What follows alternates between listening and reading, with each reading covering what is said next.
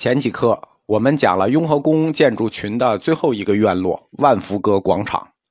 万福阁广场整个制式是很规制的，南面法轮殿，北面万福阁，西面雅木达嘎楼，东面赵佛楼。但是它有两个角的位置非常别扭，在整个雍和宫建筑群里，有两个楼的位置是不协调的。你走过去，你就发现这两个楼盖的位置不对。从法轮殿前门出去，绕到万福阁广场，中间要穿过一个只有一人能过去的小窄路，那最多两个人。这就是夹住法轮殿的东西侧楼，东侧的班禅楼和西侧的戒台楼。中国的园林庭院啊，宫殿寺院，它的设计是有规制的，尤其是清初，整个都是由样式雷家族设计的。但是这两个楼的位置，一看就知道。是后修的，否则不可能这么局促。雍和宫的大规模建设呢，分为两个阶段。第一个阶段在乾隆九年到乾隆十五年，它主要的任务呢就是改宫为庙。公元一七四四年到一七五零年，把这个雍和宫升级为皇家佛学院。第二个阶段呢是在乾隆四十四年到乾隆五十七年，就是公元一七七九年到一七九二年，这个阶段。第二次开启重修，主要的目的是为了迎接六世班禅大师的来京。六世班禅，班禅额尔德尼罗桑华丹一西，他是由七世达赖喇嘛主持转世的，就是我们前面讲过万福楼的那个七世达赖喇嘛。所以乾隆四十四年，皇帝七十岁大寿的时候，六世班禅额尔德尼他很年轻。对吧？我们说七世达赖，那都是乾隆初年才坐床的，对不对？那所以他肯定很年轻。六世班禅来北京的时候呢，决定来北京的时候才四十岁，四十岁出头吧。但是他来北京这件事情很大，为什么呢？因为自五世达赖喇嘛来京觐见顺治皇帝以后，已经一百多年了，没有藏传活佛，就是大活佛进京，这是一等大活佛四个，因此。乾隆四十三年，雍和宫就开启了他第二次的大规模工程建设，主要目的就是为了迎接六世班禅大师。为了表示朝廷对藏传佛教领袖的这个重视，不光是修雍和宫，展开了一系列的工程，比如热河就是承德，我们今天看到的外八庙重修了；仿照日喀则的扎什伦布寺，修建了须弥福寿之寺。扎什伦布寺就是班禅大师坐床的主寺，同时也在北京香山修建了昭庙。为什么要这么大老远修两个庙呢？我们讲过呀，避斗嘛。北京那个时候天花很严重，并且重修了安定门外的西黄寺。这个西黄寺呢，是五世达赖喇嘛进京拜见顺治皇帝的时候修的驻锡地。同时，在雍和宫内。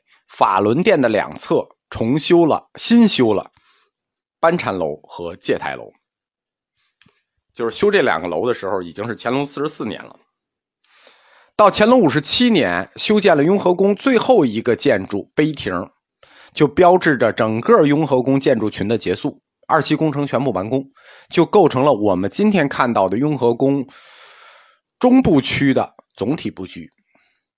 因为这个班禅楼和这个戒台楼是后修的，所以这个过道就非常的挤。实际上，乾隆四十四年、四十三年主要修的就是俩。虽然说第二期工程到了五十七年，其实就是五十七年最后修了那个四体两桶碑，搁喇嘛说的那个碑。主要的大工程就是这两个楼。但是这两个楼原来是什么地方呢？在班禅楼的地基上是一个药师坛。在戒台楼的地基上是一个三层戒坛，药师佛的仪轨举行要有药师坛。我们讲过啊，永佑殿的东侧是药师殿，药师殿连着的就是这个药师坛，在法轮殿的东侧，这就是班禅楼原来的位置。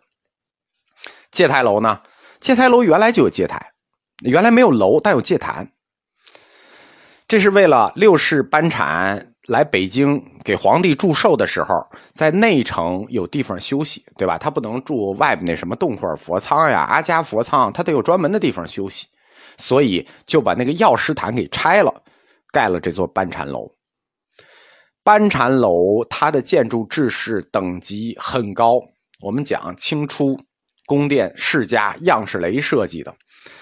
这个班禅楼上下都是正方形的，它分两层，上层呢是一个三间乘三间的房子，三间乘三间的开间底下呢是一个五间乘五间的开间就是说它的宽度啊。一间是有标准的，上面那个正方形是三乘三的开间底下这个正方形是五乘五的开间那这两个楼就是一个大正方形，上面摞一个小正方形。但是呢，上面这三乘三的开间三三得九，它就暗合了一个九字；底下是五乘五，二十五，它就暗合了一个五字。这叫什么？这叫九五至尊。这是《易经》里头那个乾卦第六爻。啊，呃，六爻里的第五爻就是九五飞龙在天，利见大人，对吧？那这个暗示就很明显嘛，飞龙在天，利见大人，班禅大师要来这儿见皇帝，可不是利见大人嘛。九五爻，乾卦里的九五爻是六十四卦三百八十四爻里头最好的一爻，什么意思呢？这个飞龙在天，利见大人这个爻辞，就是比喻皇帝正在在位。所有的事情都处于春秋鼎盛的时候，所以建了这么一个格局。上面是九，下面是五，九五楼，这叫九五坛楼，这是建筑等级里最高的一种。戒台楼呢，在法轮殿的西侧，跟班禅楼位置对应，一模一样，也是九五坛楼，但它唯一的区别是什么呢？区别是它楼里有一大戒台，而且那个戒台呢，不是后盖的。它原来就有，原来那边是戒台，这边是药师台，把药师坛给拆了，盖了班禅楼。那边呢，那边就整了一个九五坛楼，直接把原来的戒台给罩住了。原来那个戒台呢，是仿照外八庙里的广安寺戒坛造的。雍和宫以前，我们说建一个药师坛，是为了那个药师殿举行药师佛仪轨。但以前他又不受戒，他是皇家院寺院嘛，他又不受戒，他为什么有戒台呢？以前雍和宫里的戒台是讲法用的，就有人在上面讲法，谁讲法呢？乾隆皇帝本人讲法。现在你到戒台楼里去看啊，在戒台楼的第三层上，就那个戒台的第三层有一个蜡像，那个蜡像就是乾隆皇帝本人，为什么呢？我们讲当年格鲁派的祖师，就是四世班禅和五世达赖，远从蒙古绕过去，这我们通史课里讲过啊。从蒙古绕过去，去见后金汗皇太极，然后形成了满蒙藏一体的宗教格局。当时这个班禅和达赖很会来事儿，见到皇太极就立刻说：“你就是文殊菩萨。”自此开启了满蒙藏一体的这种宗教格局。以后呢，历代西藏上表开头都是满清文殊菩萨大皇帝，巴拉巴拉巴拉，你去看那个是看那个奏书，都是这么写的。满清文殊菩萨大皇帝，巴拉巴拉巴拉。按照藏传佛教这个逻辑呢，真龙天子他就是佛，所以那文殊转世啊，所以乾隆皇帝在没事的时候呢，就要给诸高僧大德、大喇嘛讲讲经。啊，也就是讲一些入门的，像《金刚经》这种东西。皇帝就坐在这个戒台楼的最上层，哎，披挂整齐，而且不是穿穿那个皇上的衣服啊，头戴五佛冠，披大红哈达，然后开始给大家讲经。他在最上面一层，这个戒台是三层，中层呢，中层就跪着蒙藏两传的大活佛，而且中层这个大活佛啊。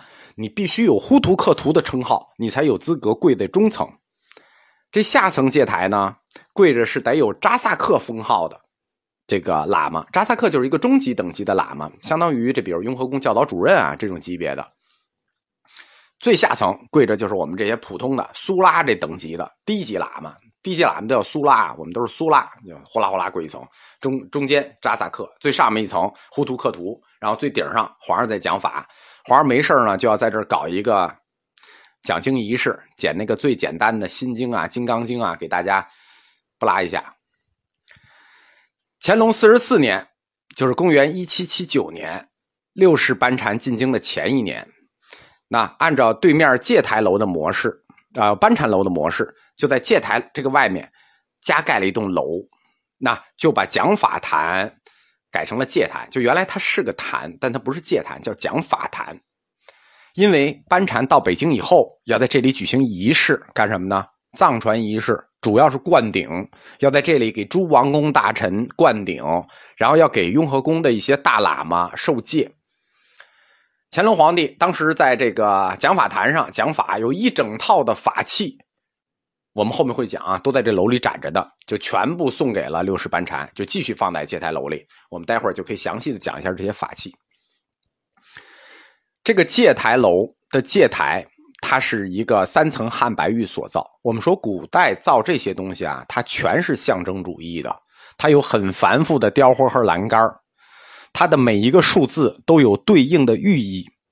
三层戒台代表什么？代表三界呀，对不对？最下面最大那是什么？那色界呀。中间那层，那个不是最下面那层欲界呀。中间那层色界，最上面皇上坐那层，那无色界，对不对？最底下这层，三丈乘三丈，高三尺，就是宽度啊，就是三丈乘三丈的那个宽度，高三尺，代表欲界诸天，欲界诸天。中间一层界台，最底下三丈乘三丈吧，中间一层两丈乘两丈，也高三尺，代表无色界诸天，啊，色界诸天。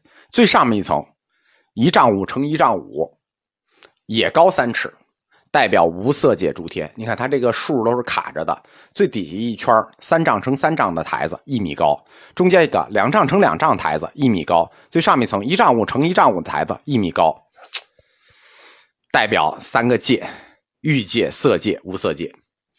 在这三个界三层界台上啊，它四周都抠有窟窿。你们现在不注意，为什么呢？因为那窟窿里头没东西了，全是空的，看着就像掏了一个窟窿，一个个大洞，还挺难看的。其实这以前不难看，这以前每一个窟窿里都供着一尊佛像。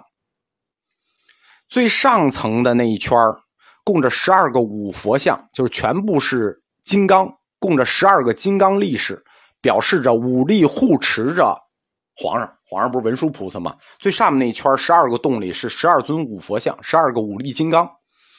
底下这两层，就是这三丈乘三丈的和这个两丈乘两丈那个台子，有多少个洞呢？你们去数，一共是一百零七个，一共一百零七个菩萨。最上面是十二个金刚，底下两层是一百零七个洞，共一百零七个文菩萨。上面十二个五菩萨，底下一百零七个文菩萨。为什么是一百零七个？也什么叫文菩萨？就是寂静相的，寂静相的，比较斯文的寂静相菩萨。为什么是一百零七个菩萨呢？对呀，皇上是文殊菩萨呀，他不坐在最上面吗？对不对？他是文殊转世，所以整个戒坛，这个戒坛楼里的戒坛合起来，一共有一百零八个菩萨。